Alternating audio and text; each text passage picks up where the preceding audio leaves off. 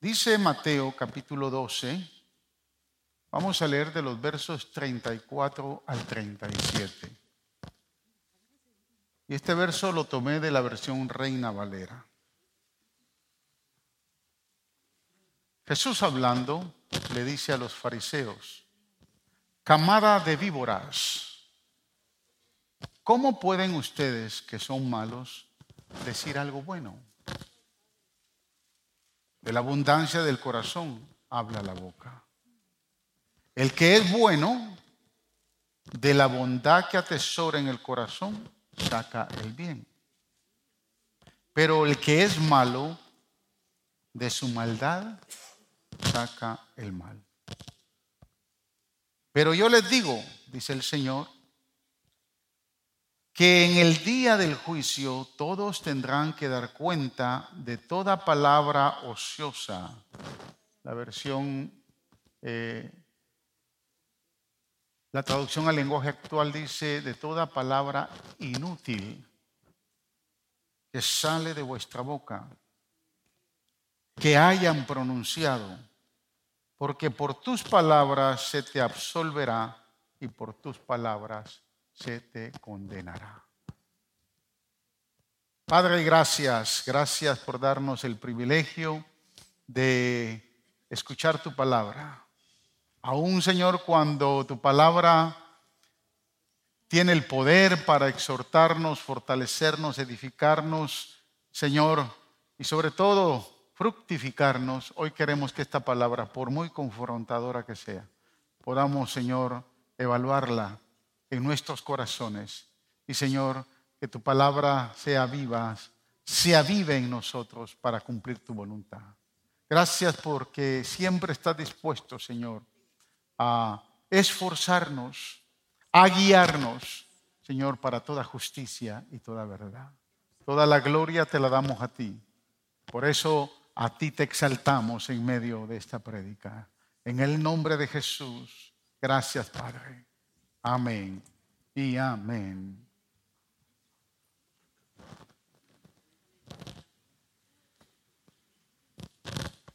Hemos hablado de manos santas, o sea, el toque santo del Señor. Hemos hablado de visión santa, cuando Dios nos motiva y nos exhorta a santificar nuestros ojos. Hemos hablado de oído santo o escucha santa, lo que estábamos compartiendo la semana pasada. Y hoy vamos a hablar de boca santa. Palabras santas. Y quise darle esta prédica a algunos de los pastores que la predicaran porque eh, pues cuando la prédica es muy motivacional, todos eh, nos llenamos de gozo y alegría y obviamente eh, adoramos al Señor con nuestras palmas, con gozo, con júbilo. Eh, especialmente ahorita el pastor Lester leía el Salmo 103. Es un salmo que nos provoca adorar al Señor. Pero cuando escuchamos al Señor decir camada de víboras, como que eso no nos motiva a adorarle. Pero no es a usted que se lo está diciendo, es al, al grupo religioso de la época, a los fariseos de la época. A no ser que nosotros podamos tener algo del por qué el Señor le dijo a ellos camada de víboras. Hermano, una expresión fuerte. Estos versos son fuertes. Estos versos realmente tienen la fuerza para levantarnos y santificarnos, como tienen la fuerza para renegarnos y entonces tomar otra ruta. Pero fíjese, hoy vamos a hablar de boca santa, palabras santas, dichos santos. Y hay un dicho, un dicho oriental que dice, el hombre vive oculto bajo sus palabras. Yo no sé qué eh, tan cierto sea ese dicho, pero no es un dicho cultural del occidente, sino del oriente. Y parece que así estaban viviendo, hermanos, los eh, judíos o los fariseos o los religiosos contemporáneos de la época de Jesús. Cuando el Señor dijo estas palabras de los versos 36 al 37, eh, esas palabras fuertes que el Señor eh, establece ahí. Pero lo cierto es, hermanos, que cuando el corazón habla, se da a conocer el carácter y la personalidad de quien habla, de dicha persona. Es decir, una palabra amarga puede crear odio. Una palabra tosca puede golpear, puede destruir, puede llegar hasta matar. Una palabra de desprecio puede alejar a las personas de su lado. Una palabra agradable puede suavizar el camino. Una palabra a tiempo puede alertarlo para que no caiga en peligro. Una palabra alegre puede eliminar o iluminar el día nublado y oscuro. Lo cierto es que una palabra que sale del corazón nos pondrá al descubierto y mostrará quiénes somos. Porque de la abundancia del corazón hablamos. Nuestras palabras, hermanos, nos condenarán o nos justificarán. Es decir, Jesús, cuando dijo estas palabras, nos recuerda lo que en realidad somos cuando decimos algo, lo que hay en nuestro corazón. He escuchado, y usted también ha escuchado a muchas personas que dicen, nadie conoce mi corazón. O tal vez lo hemos dicho en algún momento. No, a mí nadie conoce lo que hay en mi corazón. Mentira. Porque Jesús dijo, de la abundancia del corazón, habla la boca. Entonces, tan simplemente escucharnos hablar va, hermanos, a decir, mostrar o evidenciar lo que somos. Yo tengo un primo dentista en Guatemala, en sí él es mi dentista. Y siempre que voy a Guatemala lo visito para de alguna manera mantener un cuidado dental. Y cuando lo visité la primera vez hace unos años atrás, me tenían que hacer una cirugía en la encía. Y entonces él me empieza a contar o me empieza a advertir el tipo de anestesia que me iba que iba a utilizar. Y me dijo, esta anestesia a muchos de los pacientes cuando están anestesiados empiezan a hablar.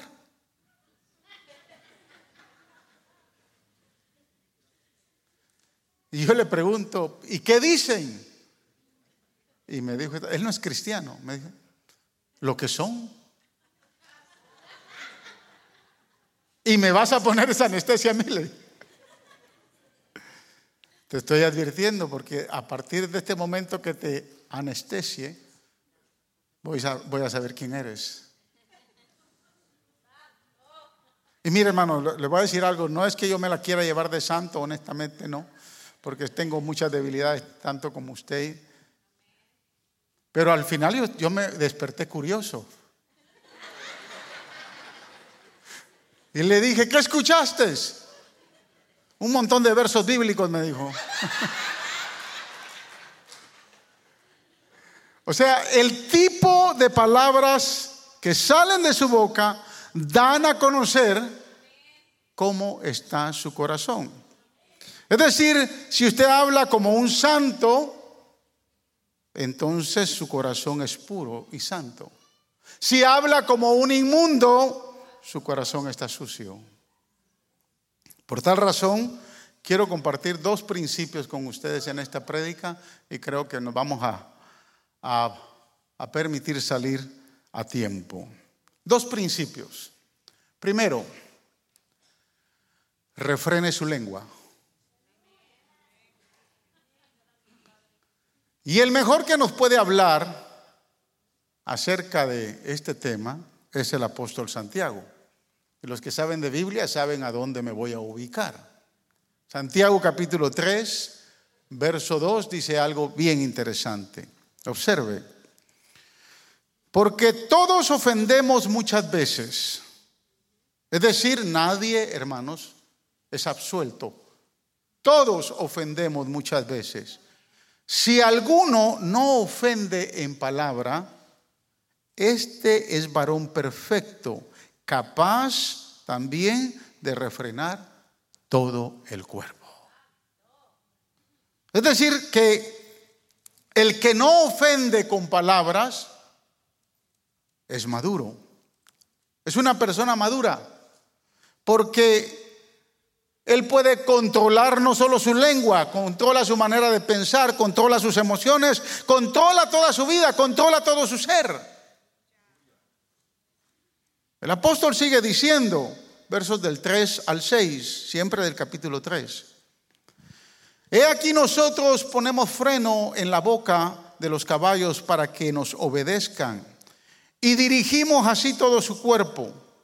Mirad también las naves, aunque tan grandes y llevadas de impetuosos vientos, son gobernadas con un pequeño timón por donde el que las gobierna quiere. Así también la lengua es un miembro pequeño, pero se jacta de grandes cosas. He aquí cuán gran, perdón, he aquí cuán, grande voz bosque enciende un pequeño fuego. Y la lengua es un fuego, un mundo de maldad. La lengua está puesta entre nuestros miembros y contamina todo el cuerpo. E inflama la rueda de la creación. Y ella misma es inflamada por el infierno. Wow. Santiago dice que así como un timón pequeño gobierna una gran nave, en las aguas intensas de los océanos, así como una pieza pequeña, un refrenillo que se le pone a un caballo, por muy fuerte o rebelde que se pone, se puede controlar. Así también nuestra lengua, que apenas pesa 10 onzas, puede dar dirección o destrucción a toda nuestra vida. 10 onzas, hermanos, es menos que una libra, ¿no? Si no me cree, córtese su lengua, pésela.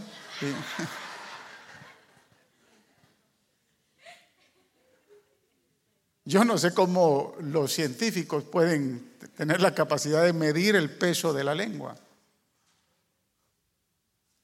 Pero eso es lo que la, ciencia dice. Tal vez algunas lenguas pesan un poquito más y otras un poquito menos. Pero en ella, dijo Salomón, allá en Proverbios 18, 21, en ella está el poder de la vida o el poder de la muerte. Ahora, cuando evaluamos estos versos del apóstol Santiago, nos vamos a dar cuenta que Santiago dice que la lengua es un mundo de maldad, lo cual lo, es, lo ejemplifica en tres áreas bien interesantes. Número uno, Santiago dice que la lengua se jacta de grandes cosas. Hay otra versión que dice que la lengua hace alardes de grandes hazañas. La pregunta que podemos hacernos nosotros, hermanos, ¿qué podemos hacer para evitar que el fuego del infierno pueda dominar nuestra lengua y la torne jactanciosa y orgullosa? ¿Qué podemos hacer? Bueno, en Hechos capítulo 2 nosotros nos encontramos con otras lenguas,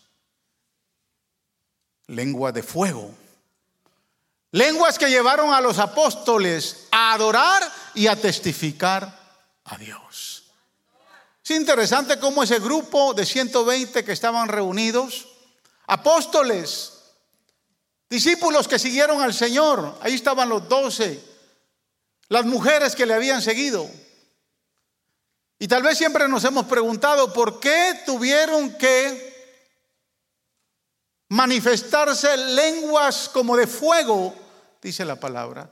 Y usted ha visto tal vez muchas películas, muchos documentales, muchas series acerca de hechos de los apóstoles. Y tratan los que producen las películas, tratan la manera de ejemplificar que fueron lenguas de fuego. Y es bastante difícil porque aún en la interpretación bíblica, el griego no establece qué significaba lengua de fuego, pero lo que sí yo puedo entender y lo que yo puedo interpretar es que no solo los 12, sino los 120 necesitaban que su manera de hablar fuera a partir de ese momento diferente. Necesitaban que su manera de ver las cosas fuera diferente, que lo que había en el corazón de ellos iba a manifestar lo que verdaderamente era el cristianismo y lo que a través de ese ejemplo miles y miles y millones de personas se iban a convertir a Cristo. Era importante para Dios santificar con fuego esas lenguas. Lenguas de fuego señalan que algo pasó en la boca de ellos, al extremo que dice que todos los prosélitos y todos los que habían llegado a la fiesta, a la fiesta de Pentecostés los escucharon hablar. Ellos no hablaban las, las lenguas de los que habían llegado a ese lugar. Y muchos se quedaron sorprendidos. Hablan, están hablando en nuestro idioma. Algo Dios hizo en la boca de estos hombres y mujeres que estaban ahí. Algo pasó. Y me puedo pensar que pudo haber pasado la misma experiencia que tuvo Isaías allá en el capítulo 6, cuando dice que después de la muerte del rey Usías, Isaías entra al templo. Había entrado muchas veces al templo, hermanos. Pero ahora su rey había muerto. Usía, su primo, el rey amado, había muerto. Y necesitaba una confrontación con el rey de gloria. Y cuando entra al templo, ve que ve una nube espesa. Ve querubines. Ve serafines adorando a Dios. Pero ve algo muy importante. Ve que viene un querubín poderoso con una brasa encendida. Y lo primero que hace es acercar esa brasa a su boca. Y exclama el profeta, ay de mí, que soy un hombre de labios inmundo. Es interesante, hermanos. Tanto lo que pasó con Isaías como lo que pasó en el día de Hechos 2 en el día de Pentecostés que tuvieron que venir lenguas de fuego a quemar los labios de estos hombres y mujeres. Por lo tanto, usted y yo necesitamos entender que cuanto más tiempo santificamos nuestra lengua en el Espíritu de Dios, menos tiempo tendremos para jactarnos de cosas vanas y pasar prejuiciando y acusando a otros con nuestras palabras. Proverbios 16, 27 dice, el hombre perverso cava en busca del mal y en sus labios hay como llama de fuego. Interesante. Proverbios 26, 20 dice, sin leña se apaga el fuego Escuche, y donde no hay chismoso, cesa la contienda. Gloria al Señor.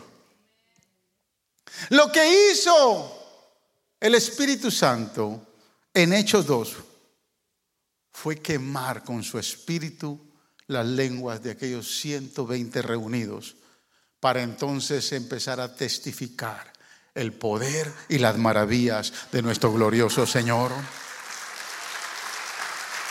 Aleluya. Usted y yo siempre tendremos dos opciones.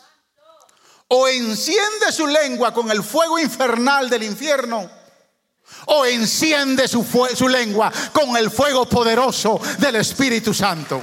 No hay más opciones. Dos opciones. Y nosotros decidimos qué opción tomar. Lo segundo que dice Santiago es que la lengua contamina todo el cuerpo.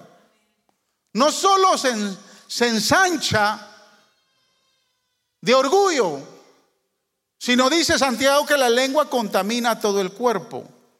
Es decir, mancha, hermanos, la personalidad. La palabra contaminar se puede traducir también como salpicar, ensuciar e infamar. Y cuando nosotros leemos a los demás apóstoles, nos vamos a encontrar que el apóstol Pablo, perdón, el apóstol Pedro, cuando habla de la contaminación del cuerpo, habla de la contaminación de la personalidad de aquel que lo ha contaminado con sus palabras. Observe lo que dice segunda de Pedro, capítulo 2, versos del 12, 12 y 13. Escuche lo que dice estos versos. Pero estos, hablando mal, estos hablando mal de cosas que no entienden, como animales irracionales, nacidos para presa y destrucción, perecerán en su propia perdición, recibiendo el galardón de, su injusticia, ya que tienen por delicia el gozar de deleites cada día. Esos son inmundicias y manchas, quienes aún mientras comen con vosotros se recrean en sus errores. Estos que hablan mal, dice el apóstol. Y es fuerte, hermanos, esta palabra es fuerte. Porque a veces no no escatimamos que lo que decimos tal vez Dios nunca lo va a tomar en cuenta. De la manera como hablamos, como que el Señor se va a hacer el desentendido. Pero realmente lo que el Señor desea es algo diferente. Por el contrario, el Señor quiere una iglesia gloriosa, santa y sin mancha. Efesios capítulo 5, verso 27 dice, a fin de presentársela a sí mismo, una iglesia gloriosa que no tuviese mancha ni arruga, ni cosa semejante, sino que fuese santa y sin mancha. Eso es lo que el Señor desea, presentarnos ante el Padre como una iglesia santa y sin mancha. Es decir, que si la lengua tiene el poder para manchar, contaminar toda nuestra personalidad, entonces puede ser que nuestra salvación esté en riesgo. Porque la intención de Dios es presentarnos ante el Padre sin mancha y sin arrugas. No tiene, no tiene nada que ver con el make-up que se hizo hoy en la mañana, hermana. Me preguntaba un, hermano no hace mucho y me dijo, pastor, ¿qué edad tiene usted? Le dije, voy a cumplir 60. Estoy 59 and a half.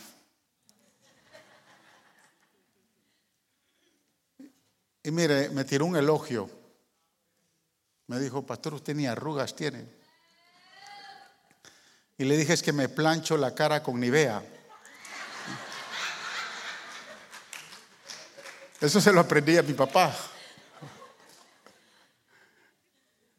Pero por más que nos planchemos la cara, no está hablando de este tipo de arrugas, no está hablando de este tipo de mancha que pueda salirle en su rostro, en su cuerpo. Habla de las manchas que Dios no quiere en su vida, en su personalidad, en su ser interior. Dios quiere presentarlo a usted y a mí como una iglesia gloriosa, sin mancha y sin arruga para que podamos gozar entonces de la eternidad. Número tres, Santiago dice que la lengua además de jactarse y de manchar nuestro cuerpo, manchar nuestra personalidad, dice que prende el fuego de nuestra vida. Es decir, inflama la rueda de la creación, dice la versión Reina Valera. Si la lengua, hermanos, es un fuego, ella se destaca por prender, por encender el fuego de todo lo que hagamos. Porque es con sus palabras que usted construye y que usted destruye. Son sus palabras las que van a generar en su vida bendición o maldición. O sea, la misma lengua es la que produce crea cosas en nosotros. Opera creativamente para cosas buenas o para cosas malas. O enciende algo, un fuego destructivo, o enciende un proyecto de bendición para usted y sus generaciones. Santiago literalmente dice que la lengua inflama la rueda de la creación. ¿Qué quiere decir esto? Mire, la frase rueda de la creación en griego es testrojón, esa frase en griego, que se traduce como el curso de nuestra vida. Significa literalmente las ruedas, la rueda de las generaciones. Y eso es bien interesante. Podemos decir entonces que la lengua tiene el poder de prender el curso de nuestra vida o encender la rueda de mis generaciones. Los griegos, por eso es que Pablo lo escribe, porque los, los griegos creían en el eterno retorno. Es decir, afirmaban que todo estaba en común y continuo movimiento de generación y regeneración. Esa era una filosofía de los griegos. En ese sentido, pudiéramos pensar que hasta cierto punto tenían razón. Porque ellos decían que un árbol que cae en el bosque sacudido por un rayo, pronto se pudre en la tierra y se convierte en tierra fértil para generar otros árboles. Eso es lo que ellos pensaban. Pero en realidad es que su lengua tiene el poder para aprender el curso de su vida, el curso de sus generaciones. Por eso es que usted en su boca tiene el poder de empoderar a sus hijos, de proyectarlos, de visionarlos, como también tiene el poder para destruir las próximas generaciones. ¿Qué es lo que usted le está diciendo a sus hijos? O le dice que es un bruto y es un animal, que no entiende nada, es un tonto. Y que cada vez que se enfurece, por muy pequeño o grande que sea, cuando le da un correazo, lo empieza a maltratar. Es que tu mamá y yo siempre estamos peleando por ti. ¿Cómo le habla a sus hijos? ¿Qué palabras salen de su boca. No cuando usted está contento con ellos. Porque cuando está contento con ellos, algunos no dicen nada, pero los que dicen dicen algo bonito. El problema es cuando estamos enojados. O cuando los vemos cometer errores fuertes. Estos hijos van creciendo. Llegan a jóvenes y adolescentes y de momento no nos gusta la muchacha con quien están saliendo.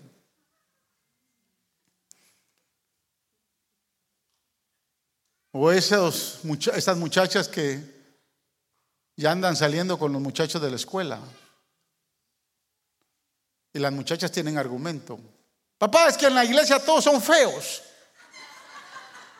No hay un muchacho bonito ahí. Pero en realidad, ¿cómo proyectamos a nuestros hijos? ¿Qué le estamos diciendo todos, todos los días para que ellos entonces puedan creerlo? ¿Sabe que nuestros hijos nos creen más a nosotros que a cualquiera? Y que si usted los impulsa porque cree en ellos, tarde o temprano ellos se convertirán en lo que usted todos los días estuvo diciéndoles, todos los días estuvo diciéndoles, todos los días les estuvo declarando, todos los días. ¿Por qué? Porque la lengua tiene el poder para generar el curso de nuestras generaciones. O los bendecimos y los proyectamos con palabras de bendición, o los destruimos y matamos nuestra siguiente generación. Pero todo va a depender de cómo está nuestro corazón. Todo va a depender de lo que hay en nuestro corazón. Si su corazón está lleno de cosas útiles, buenas y agradables, productivas, entonces su corazón está dispuesto a decir lo que se alinea a eso. Pero si su corazón está lleno de basura, de corrupción, de destrucción, de maldad, de odio, de ira, de contienda, entonces de eso dependerán las palabras que usted diga. Y esto nos lleva al segundo punto. Como son dos puntos, pues ya dentro de unos minutos terminamos. primer principio es cuide su lengua. Segundo principio es guarde su corazón. La Biblia dice que de toda cosa que hay en esta vida, dice, guarde su corazón, porque de él mana la vida. Pero cuando vamos a guardar el corazón nos tenemos que recordar de las palabras de Jesús que siguen impactando, cuando Él dijo, de la abundancia del corazón habla la boca. Y en realidad, hermanos, es que solo usted y yo somos responsables de alimentar y guardar nuestro corazón para no contaminarlo y entonces poder hablar bien. Mire, hermanos, cuando un corazón está lleno de enojo, de ira, de contienda, de envidia, de orgullo, de mentira, de hipocresía, el corazón se torna duro. Duro, duro. Un corazón duro se conoce como esclerocardía. Dígale a su hermano, cuídate de no ser un esclerocardíaco. Es decir, que tu corazón no se torne duro. Un corazón duro no da espacio, hermanos, para nada. El corazón está duro, no da espacio, no, no hay sensibilidad. Y un corazón, duro rompe relaciones, rompe matrimonios. Jesús lo dijo. Mire cómo Jesús le responde a los fariseos de la época. Mateo 19, 7 y 8. Mire cómo le responde Jesús. Le dijeron, ¿por qué pues mandó Moisés dar carta de divorcio y repudiarla? Jesús está hablando del divorcio. Bueno, había estado hablando del adulterio y de la fornicación. Y en la cultura judía, hasta el día de hoy, bueno, ahora está no solo en la cultura judía, está en, toda la sociedad, estaba muy arraigado el tema del divorcio. La diferencia es que en, los tiempos de, Cristo y el tiempo de la época del Nuevo Testamento, los únicos que podían dar carta de divorcio eran los esposos. La mujer no podía dar carta de divorcio. Ella no tenía derecho ni a voz ni a voto. Era considerada una, una persona de segunda clase. Entonces los que gobernaban eh, el matrimonio eran los hombres.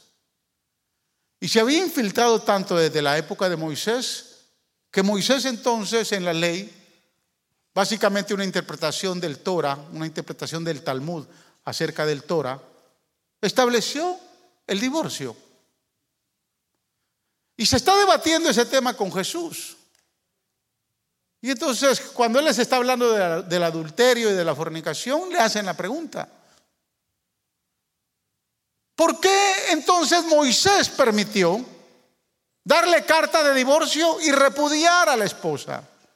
¿Sabe cuál fue la respuesta de Jesús? Ahí lo dice. Por la dureza de vuestro corazón, Moisés os permitió repudiar a vuestras mujeres, mas al principio no fue así.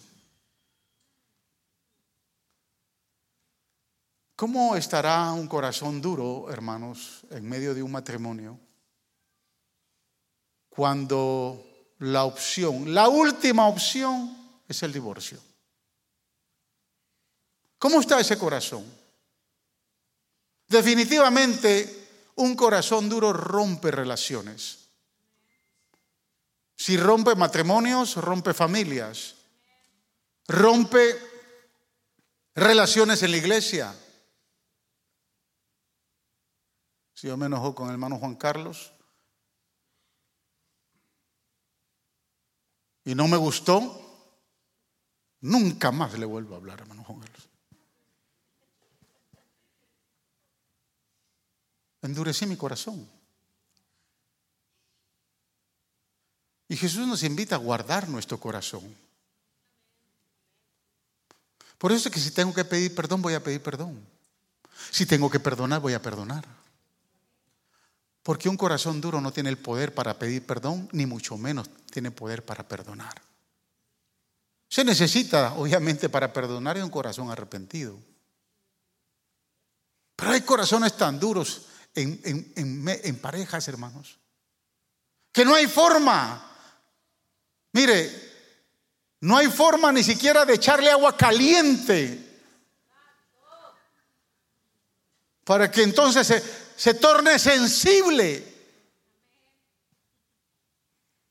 Y hay distintos corazones duros que con sus palabras destruyen, dividen familias, matrimonios, iglesias, y de los cuales nos tenemos que cuidar. Primero aparecen los corazones competitivos. Son aquellos corazones que siempre están en competencia, compitiendo el uno con el otro. A ver quién la hace mejor.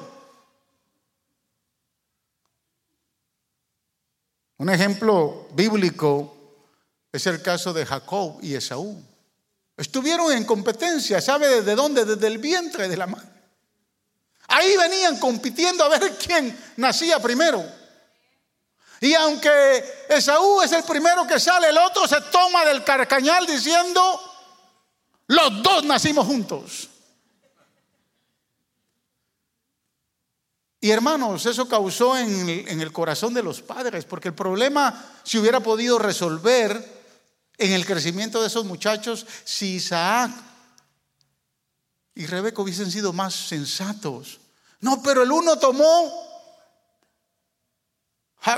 Isaac tomó a, Esaú y dijo, este velludito de pelo rojizo, este va a ser mío.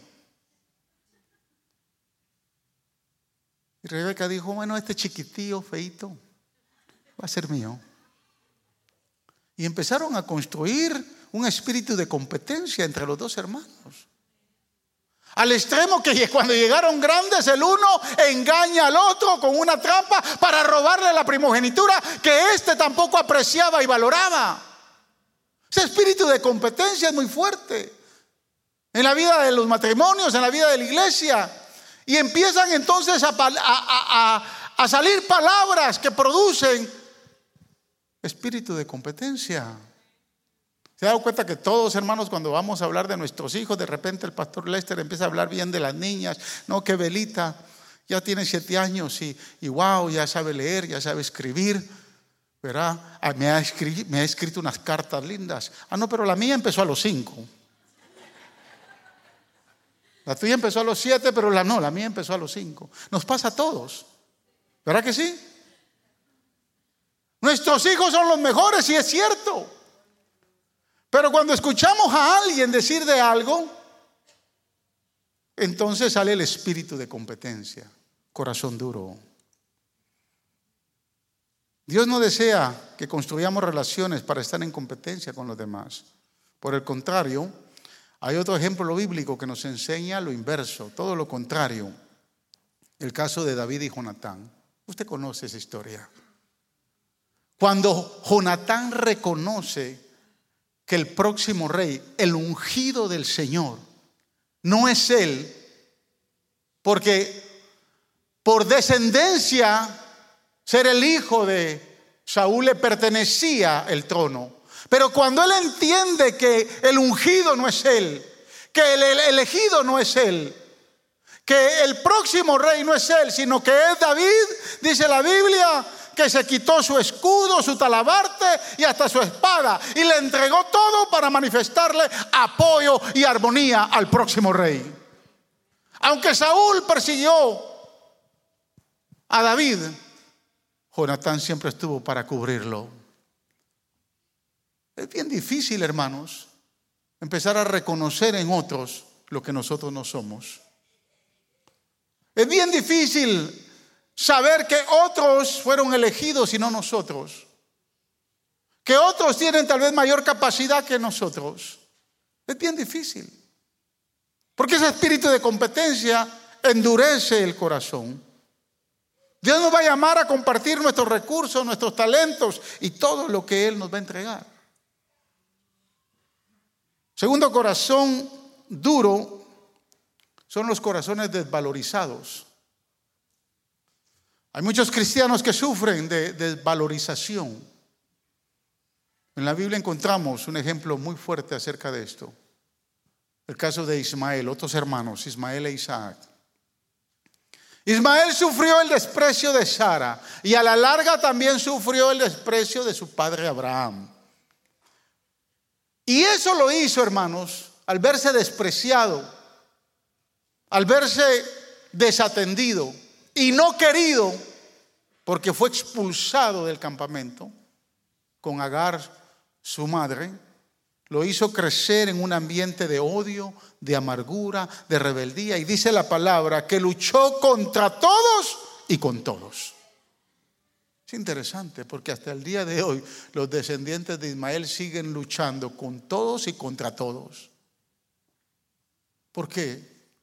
Porque se vieron desvalorizados. Cuando somos desvalorizados nos volvemos insensibles, duros e indolentes. Nos volvemos ácidos, críticos, todo lo criticamos y nos tornamos muy indiferentes. ¿Se acabaron los amenes y los aplausos, hermanos? Déselo al Señor.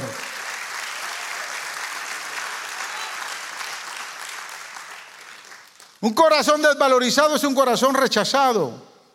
Y cuando nos rechazan, nos rebelamos. Y podemos tener muchas razones justas para rebelarnos y aislarnos, pero eso no justifica que nuestras actitudes y nuestras palabras sean correctas. Nuestro corazón es un corazón desvalorizado. Hay un tercer corazón. Son corazones lastimados, heridos. Hay muchos creyentes con corazones heridos que han sido dañados desde, tal vez desde la niñez, desde la adolescencia, por algún familiar cercano o alguien. Alguien le golpeó sus emociones todavía no maduras en ese momento, que usted no supo interpretar lo que estaba pasando. Y cuando no supo interpretar lo que estaba pasando, más si se dio en la etapa de la inocencia. Cuando esa interpretación llega a la edad de la conciencia, a la edad donde se puede reflexionar, no se olvidó la tragedia del pasado. No se olvidó el dolor que causó dicha persona. Pero como las emociones no estaban maduras, entonces quedó escondido en el subconsciente mucho dolor, mucha amargura, mucho enojo, mucho temor. Y el inconsciente, hermano, reacciona. Y cuando ese corazón está lastimado, esa persona no siente ni siquiera la capacidad de perdonar. Porque si el rechazo fue con su padre, lo va a entender que toda persona que está en autoridad cuando le hace algo también merece rechazo. Si el rechazo fue con su madre, toda persona con quien se va a relacionar que, que le va a brindar un amor maternal, la va a rechazar. Porque hay algo que causó dolor en el corazón de esta persona. Son balas emocionales que nunca salieron del corazón. Heridas que quedaron ahí. Y entonces cuesta perdonar. Y de su boca van a brotar palabras de enojo, de amargura, de culpa. Por el contrario, hay otro ejemplo bíblico que nos habla diferente, y es el caso de José. Lo engañaron, lo golpearon, se burlaron de él y hasta lo vendieron. ¿Y cuál fue la actitud de José? Cuando llegaron aquellos diez sinvergüenzas, él estaba repartiendo alimento y los vio, ah, ya vienen los sinvergüenzas de estos, ahora me la van a pagar. Esa fue la actitud de José. Ahora sí, ahora yo estoy en autoridad. Y les voy a probar que mis sueños hoy se están haciendo realidad. Es más, lo sacó de la línea, de la fila de atrás y le dijo, vénganse aquí al frente.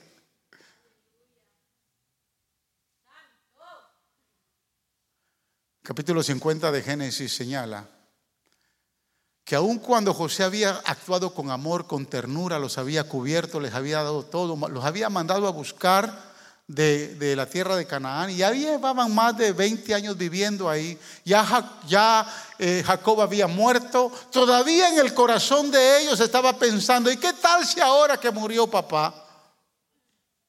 Ahora entonces se va a vengar José. Y dice la Biblia, capítulo 50 de Génesis, que José los escuchó y les dijo, muchachos, ustedes no han entendido este tema. No fueron ustedes los que me enviaron acá. No fue el odio, el rencor, la envidia que me tenían. No fue eso. Fue el plan divino. Fue el plan de Dios. Mira, el creyente que no entiende eso va a hablar, siempre desde su corazón maltratado y dañado. Me faltan como tres corazones, hermanos. Estoy como el el, programa ese que dice 12 corazones, ¿lo ha visto?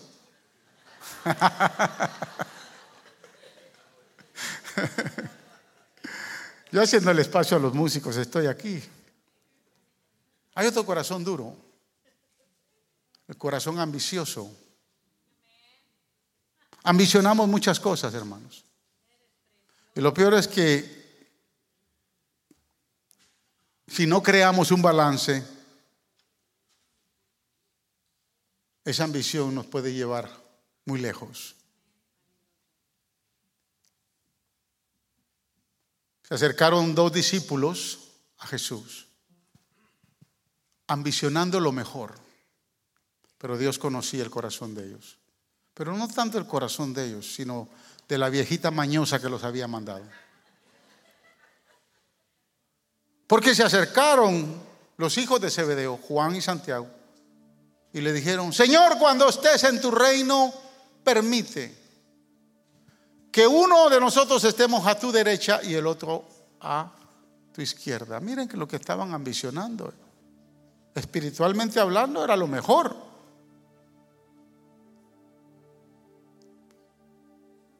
Cuando, hermanos, los demás discípulos escucharon eso, aquel que todavía no había tenido su boca santificada por el fuego del Espíritu Santo, llamado Pedro, se alzó en ira.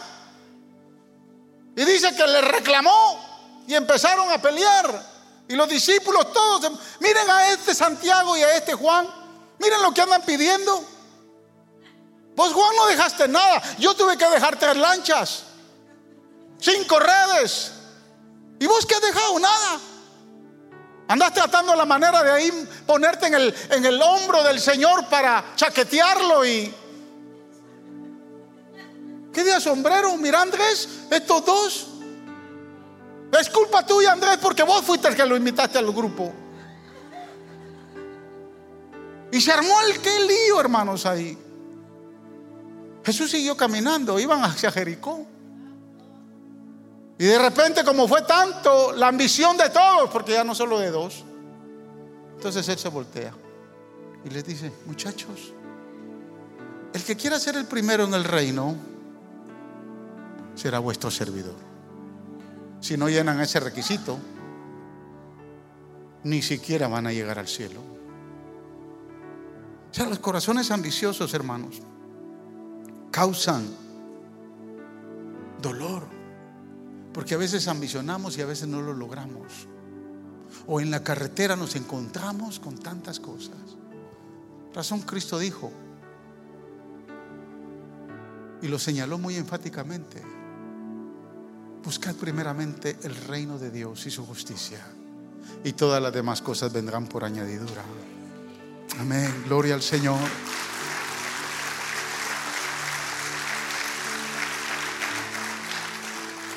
Están los corazones frustrados cuando no logramos lo que queremos, cuando no logramos lo que deseamos, nos vamos a frustrar.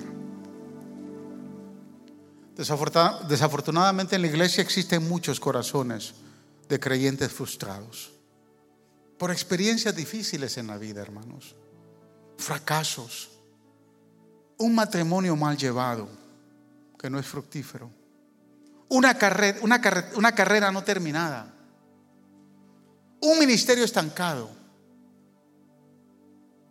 un despido en el trabajo, experiencias que no se pudieron tratar a tiempo, no se pudieron lidiar. Y con el tiempo ese corazón se llenó, al estar frustrado, se llenó de envidia por lo que otros tienen y lo que él nunca alcanzó, de celo, de amargura, corazones frustrados. La iglesia de Jesús está llena de corazones frustrados porque nunca han visto al blanco, al supremo galardón. Tratando de buscar o de alcanzar muchas cosas aquí en la tierra, desviaron su mirada del supremo galardón que es en Cristo Jesús. No importa si no logramos lo que querramos lograr en esta tierra, con tal que usted logre alcanzar el supremo galardón por fe, que Cristo le ha reservado, porque ese es eterno. Eso es para siempre. Por último, los corazones indiferentes. Estos son los que más asesinan las relaciones. Estos corazones indiferentes son los que no dicen ninguna palabra, se quedan callados. Son los que producen una gran falta de cooperación. Son corazones que no les importa nada que todo lo ven mal y todo lo critican. La pregunta sería, hermanos, ¿cómo está nuestro corazón hoy? ¿Quiere ponerse de pie?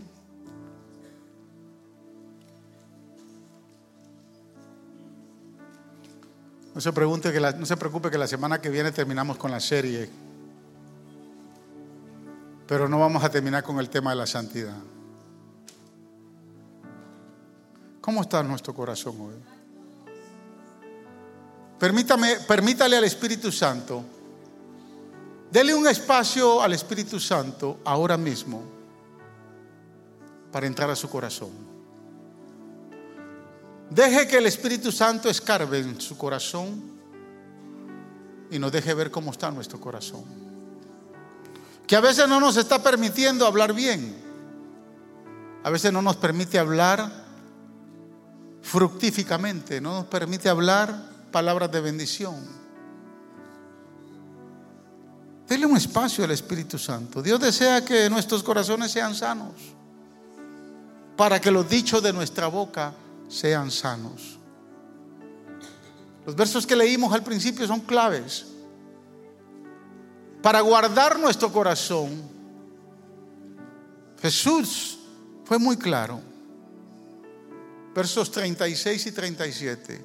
Pero yo les digo que en el día del juicio todos tendrán que dar cuenta de toda palabra ociosa, toda palabra inútil que hayan pronunciado. Porque por tus palabras se te absolverá y por tus palabras se te condenará. Es imposible pensar cómo el Señor va a registrar o está registrando todos los días todos los días de nuestra existencia aquí en la tierra, cómo Él ha estado registrando todas esas palabras. Tiene que haber una, una computadora gigantesca ahí arriba, ¿no? Con un disco duro que cuando demos a cuentas por todo lo que hemos dicho, eso nos absolverá o nos condenará. Pero quiero decirle que si usted, dentro de todas las palabras que ha dicho, un día dijo, Señor, me arrepiento. Me arrepiento, Señor. Y te pido perdón por mis pecados. Por esa palabra el Señor lo va a juzgar. Si usted tomó esa iniciativa, mi motivación es que usted permanezca sobre esa palabra. Guarde su corazón. No sea un esclerocardíaco con un corazón duro. Dele oportunidad al Espíritu Santo que suavice su corazón. Usted no lo puede suavizar. Usted no tiene la capacidad de suavizar su corazón, pero el Espíritu Santo sí. Y dígale al Espíritu Santo ahora mismo, Señor, baje su rostro y dígale, Señor, suaviza mi corazón. No quiero endurecerlo. Porque de la abundancia de mi corazón va a hablar mi boca. Y hoy vengo ante ti, Señor, a pedirte que me ayudes a refrenar mi lengua. Pero eso no lo voy a poder lograr si no guardo mi corazón. Déjame, Señor, llenar mi corazón de paz, de bendición, de amor de misericordia. Que mi corazón esté tan lleno de ti para que de mi, boca, de mis labios salgan palabras de bendición y no de maldición. Aquí estamos Jesús. Pon un carbón encendido en nuestros labios, como lo hiciste con el profeta, como lo hiciste en el día de Pentecostés Reparte lenguas encendidas en fuego, Señor.